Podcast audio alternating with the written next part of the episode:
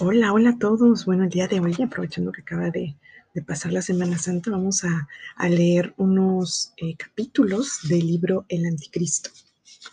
Y comienzo. Al cristianismo se le ha llamado la religión de la misericordia o de la compasión, pero la compasión se opone radicalmente a los efectos tonificantes que elevan la energía del sentimiento vital, generando una reacción depresiva. Así que perdemos fuerza cuando nos compadecemos de alguien con la compasión aumentamos y multiplicamos todavía más la pérdida de fuerza que de por sí confiere el dolor de vivir. El padecer se vuelve contagioso a causa del compadecer e incluso, en ciertas ocasiones, puede producir la pérdida total de la energía vital y de la vida misma, lo que resulta absurdamente desproporcionado en relación con la niemidad de la causa, como es el caso de la muerte de Jesucristo. Esta es la primera forma de ver las cosas, pero hay otra que resulta más importante. Si consideramos la compasión desde la perspectiva de la intensidad de las reacciones que suele provocar, entonces nos daremos cuenta con, más claridad de lo nociva que puede ser para la vida. La compasión pone toda clase de barreras a esa ley de la evolución que es la selección conserva lo que ya está maduro para, aparecer y se convierte en una resistencia que limita a favor de los desheredados y de los que la vida tiene ya sentenciados. Y es por el gran número y la gran variedad de cosas fracasadas que la compasión conserva, que confiere a la vida un aspecto sombrío y dudoso. No solamente se ha sometido al desacato de incluir a la compasión en el catálogo de las virtudes, a pesar de que toda moral aristocrática la considera una debilidad, sino que se ha puesto como una virtud de primer orden e incluso como un fundamento y origen de todas las virtudes. Pero no olvidemos que esto se ha hecho, tengámoslo siempre presente, a partir de una filosofía nihilista, cuyo motivo principal es la negación de la vida. Schopenhauer tenía razón al decir que la compasión niega la vida y que la hace más digna de ser negada, pues la compasión es la puesta en práctica del nihilismo. Habría que repetir una vez más que la compasión es un instinto depresor y contagioso que pone trabas a todos los instintos que tienden a conservar y elevar el valor de la vida. Multiplicar la miseria y conservar todo lo miserable es uno de los principales instrumentos para incrementar la decadencia. La compasión nos incita a entregarnos a la nada. Aunque es cierto que no se le habla que no se habla de la nada, sino más bien del más allá, de Dios, de la vida verdadera, el nirvana, la redención, la bienaventura. Esta inocente retórica, surgida del seno de la ideología ético-religiosa, en realidad se nos revela mucho menos inocente cuando nos damos cuenta de la tendencia que se encubre con un manto de palabras sublimes, y ella no es otra cosa que la austeridad hacia la vida. Schopenhauer era enemigo de la vida, y por ello pensaba que la compasión era una virtud. En forma contraria, Aristóteles pensaba que la compasión em, que la compasión es un estado enfermizo y nocivo al que hay que combatir de una vez cuando con algún repugnante, según este pensador, la tragedia es precisamente ese pugnante. Para estimular el instinto de vida, habría que, encontrar había que encontrar la manera de acatar ese tumor de maligna compasión en el caso de Schopenhauer y desgraciadamente también el de toda nuestra decadente manifestación de arte y literatura de San Petersburgo a París y de Tolstoy a Wagner, para que termine por reventar. No hay nada más virulento en nuestra de por sí enferma modernidad que la compasión cristiana. A nosotros nos toca ser de implacables médicos utilizando el bisturí sin miramentos. Esta es nuestra forma de manifestar el amor que realmente tenemos por los hombres. Es de, es de esa manera que ejercemos la filosofía nosotros, los hiperbóreos. Pero primero hay que definir quiénes son los que están en contra nuestra. En primer lugar, los teólogos y todos aquellos que llevan en sus venas la sangre de la teología. A ellos debemos aplicar toda nuestra filosofía. Es necesario haber experimentado la fatalidad, sobre todo haberlo sufrido en carne propia. Hay que haber estado a punto de perecer para darse cuenta que esto no es nada ligero y trivial. La libertad de pensamiento de nuestros científicos para mí no es otra cosa que una broma. Les falta ser capaces de apasionamiento. Les hace falta padecer. Este veneno llega más lejos de lo que uno pudiera imaginar. Yo he vuelto a descubrir la soberbia, ese instinto que caracteriza a los teólogos. en todos aquellos ámbitos a los que el hombre de hoy se considera idealista y en todos aquellos cambios en los que la gente, apelando a su origen superior, exige el derecho a admirar la realidad desde una suposición superior y ajena, al igual que el sacerdote.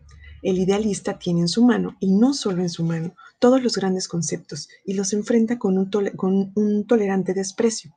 Él mira por debajo de sus pies al intelecto, a los sentidos, a los honores, al bienestar y a la ciencia, y de ellas considera que son fuerzas seductoras pero nocivas, por encima de las cuales se extiende el espíritu, extendido como un parasipur, como si la humanidad, la castidad, la pobreza y en general todo aquello que llaman santidad no hubiera hecho a la humanidad un daño infinitamente mayor que todos los horrores y todos los vicios. El espíritu puro no es otra cosa que una pura mentira. Mientras no se tenga conciencia de que el sacerdote no es sino un envenenador profesional de la vida y se le siga considerando un tipo superior de hombre, no habrá respuesta a la pregunta ¿qué es la verdad? Cuando se piensa que el representante de la verdad es ese apólogo de la nada y de la negación de la vida, lo que sucede es que se invierte el sentido de la verdad. Yo combato ese instinto que caracteriza a los teólogos y por todas partes descubro su influencia. Aquel por cuyas venas corre sangre de teólogo adopta una postura falsa y poco sincera ante todas las cosas y llama fe al patos que es propio de esa manera de ver la vida y que consiste en cerrar los ojos de una vez y para siempre ante sí mismo para tener que soportar la visión de una falsedad incurable.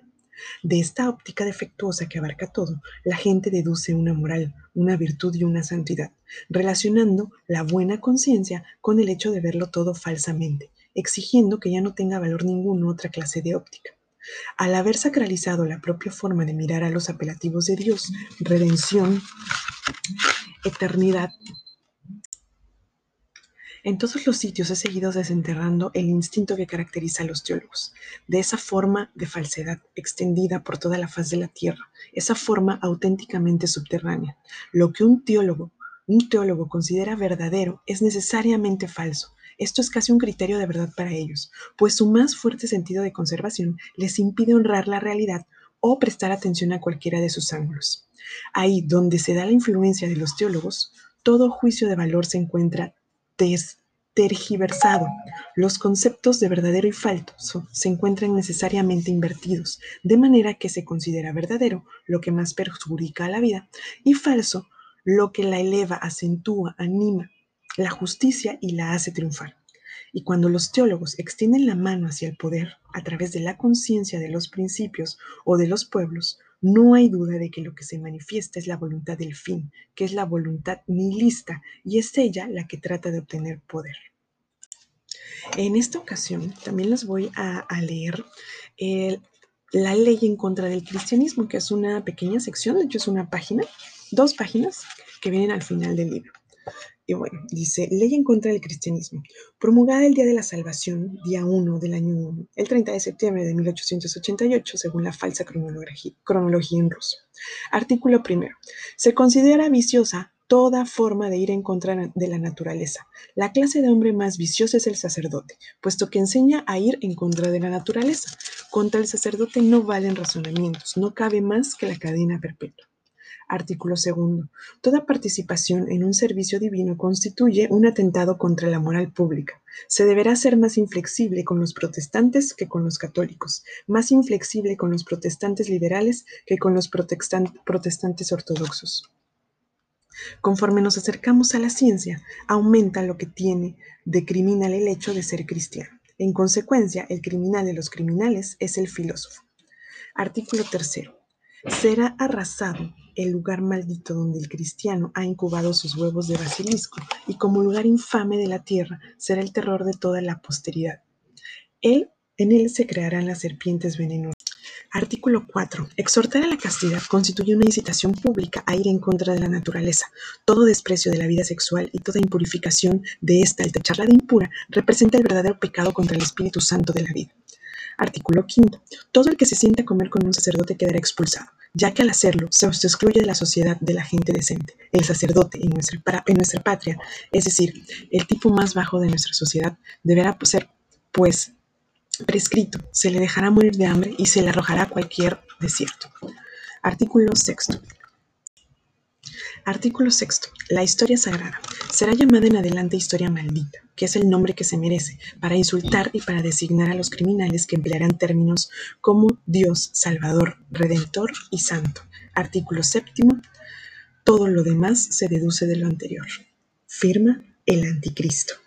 Y bueno, espero que podamos em, analizar esta información, que cada quien tenga sus propias conclusiones y sus propios ideales, pero les recomiendo muchísimo el libro.